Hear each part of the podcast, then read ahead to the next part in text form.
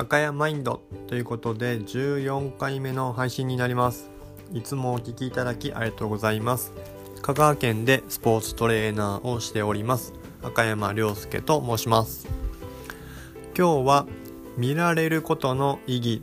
ということで話をしていきたいなというふうに思っています。以前からテレビに出るような芸能人とかモデルさんは見られることが多いのでいつまでも若々しかったりとか綺麗だなっていうのは感じていてそれ自身に対してはそれなりに理由もありそれがお仕事なので素晴らしいなと思う部分とその環境の設定による影響がやはりそういった、えー、いわゆる見た目に影響を及ぼしていくんだなということで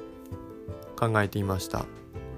まあもちろんいわゆる高い化粧品使っているとかお金をかけているとか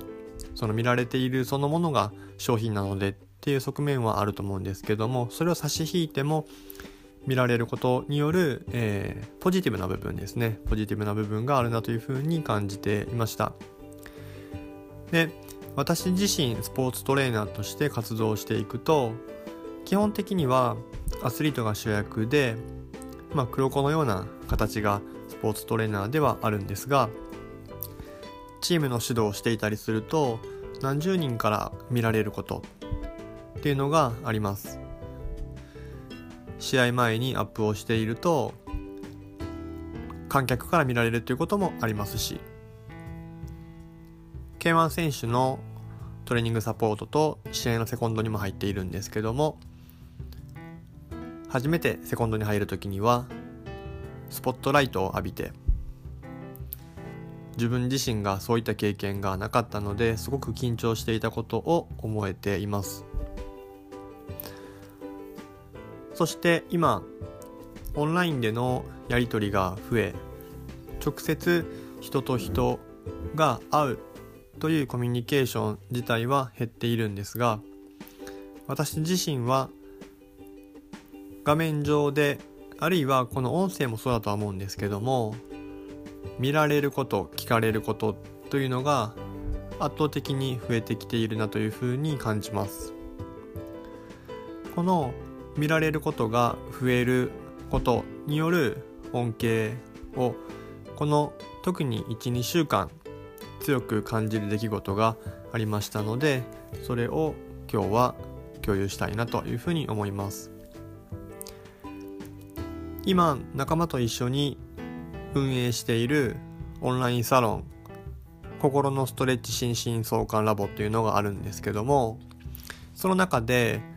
私ともう一人のトレーナーがオンライン上のトレーニングサポートをしている時に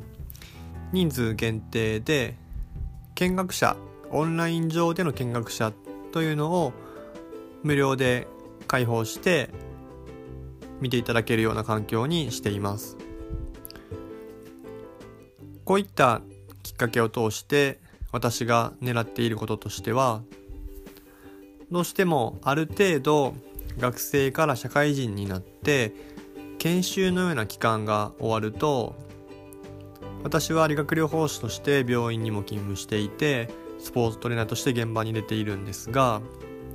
最初は先輩の臨床を見学したりトレーニングを見学したりすることがあるんですがだんだんだんだんそういった機会っていうのは減って学びというのは教科書やセミナーそういった部分からいわゆる How to を学ぶことが多くなってしまいます。やはり見て学んで見て感じることを聞いてまた学んでということから今までここまでやってこれたということもあるので私自身は可能な限り実際の場面を見学することというのに非常に重きを置いています。なので何か共有できることがあれば見学できる環境を作るということでこれまでにも実際の高校生にトレーニング指導に行く際にですね指導しているスポーツトレーナーがその場に見学をあの申し出た時に快く引き受けて見学に来ることっていうのは何度も何度もありました。実際の今の高松のリブレボディという施設でも施術の見学をしたりトレーニングの見学をしたりすることもあります。逆に私自身がこの方が素晴らしいなと思う方に対して見学をさせていただいたこともあります。そんな中で私自身がまだまだまだまだだなというふうに感じて学び進めていくためには自分が今やっていることっていうのを客観的に捉える機会というのを非常に大事だなというふうに感じています。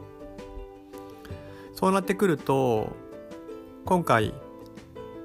サロン上で募集をして何人かの方に見学していただくといろんな質問をいただいてなんでそういうトレーニングしてるのかとか声のかけ方関わり方含めて聞かれるともちろん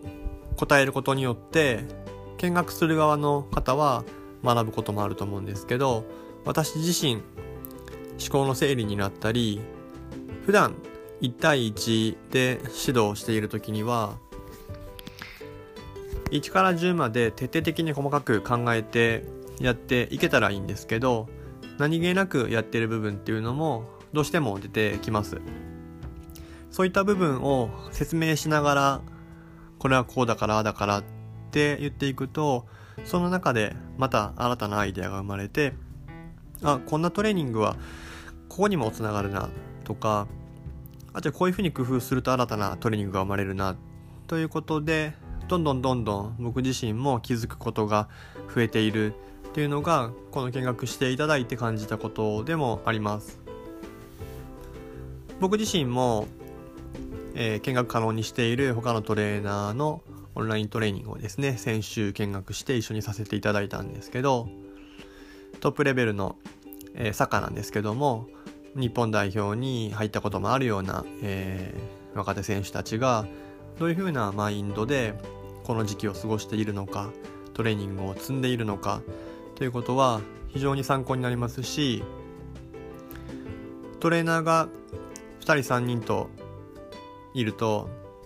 同じような体型のトレーニングを仮に学んでいたとしても全く同じトレーニングを指導することっていうのはありえないです。いろいろなエッセンスがありますしその彼であればピラティスをベースにしたトレーニングっていうのもしているのでそういったワークであったり呼吸法であったりっていうことから気づくこともたくさんありました。こういった形で見学するっていうのは同じ空間にいるとどうしてもそのトレーニングをしている方の邪魔になったり視界に入ったりすることで気を使って緊張してしまったりすることがあるんですけどオンラインであればミュートにして画面もオフにして見ていると見学している側は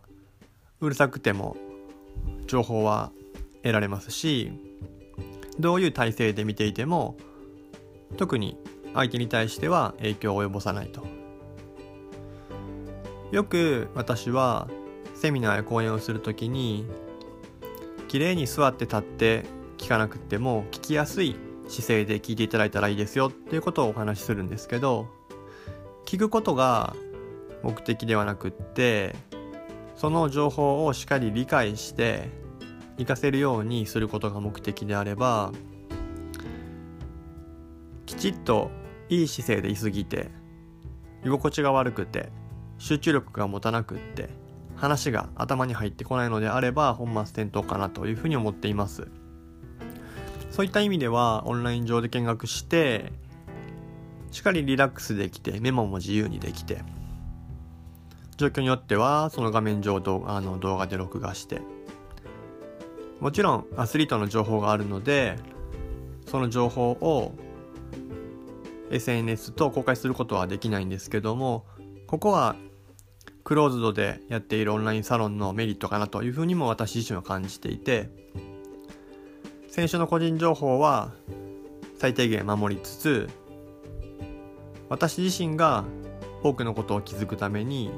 見学者からまた質問をいただきディスカッションをして新たな気づきを得る。私自身も見学させていただいてこういうトレーニングがあるのかと。それはトレーニングの手法だけではなくって意識の仕方競技へのつなげ方ということも含めて無限に気づける可能性があるなというふうに感じています。やはり知識や情報っていうのは How to だけでは語れないので実際にそれを相手に合わせてどういうふうに生かしているのかということを私自身ももっともっと深く知りたいですし分かりやすいところで言うとサッカーをしてるからこういうトレーニングした方がいいとかフォワードだから高校生だからこういうトレーニングをした方がいいっていうのは情報としては確かにある程度はあります。でも人が2人以上いれば性格も違いますしその時の体調によっても違います。もちろんトレーナーと選手の関係性によっても違いますしその人その人に対する臨機応変に対応できる力というのが私自身はスポーツトレーナーやセラピスト人と関わる上では非常に重要だなというふうに感じています。なのでそういった臨機応変さを伸びしろ自分自身が伸ばす上でもこの見学ができるという機会を有効に活用しつつそういった環境を求めている方に対してはなるべくこういった機会を継続的に設けていければなというふうに考えています。もちろんいろんなトレーニングをしたい方もそうですし選手のトレーニングのサポートの、えー、模様をですね知りたいという方も含めて心のストレッチ心身相関ラボっていうオンラインサロンでは自分自身の成長というところにしっかりフォーカスして私自身や私だけではなく78人10人弱のですね仲間がいろんな自分自身に向き合って失敗したことっていうのをシェアしながらサロンを運営しています。まだまだ、えー、初めて1月2月でいろいろ企画をこれから新しく作り出している段階ではあるんですけどこの自粛休校のタイミングでオンライントレーニングを見学するという企画については私自身も気づくことが多くあり多くの方に体験していただければと思っておりますので是非ご興味がある方は説明に、えー、オンラインサロンのですねリンクページを貼っておきますのでご覧になっていただくか赤山まで直接、えー、メッセージいただければいいかなというふうに思います。オンラインサロン内は、えー、今月ですね今流行りの Zoom 飲み会と赤山がオンラインサロン内で無料で、えー、オンラインサロン、えー、オンラインセミナーですねも企画しております。なので、えー、時間を持て余している方ですね。いろいろ面白おかしい情報も流しながら学び進めていきたいなという方にとってはそういった環境も、えー、設定しておりますのでお気軽に、えー、チェックしてみてください。それでは今日もお聴きいただきありがとうございます。ではまた。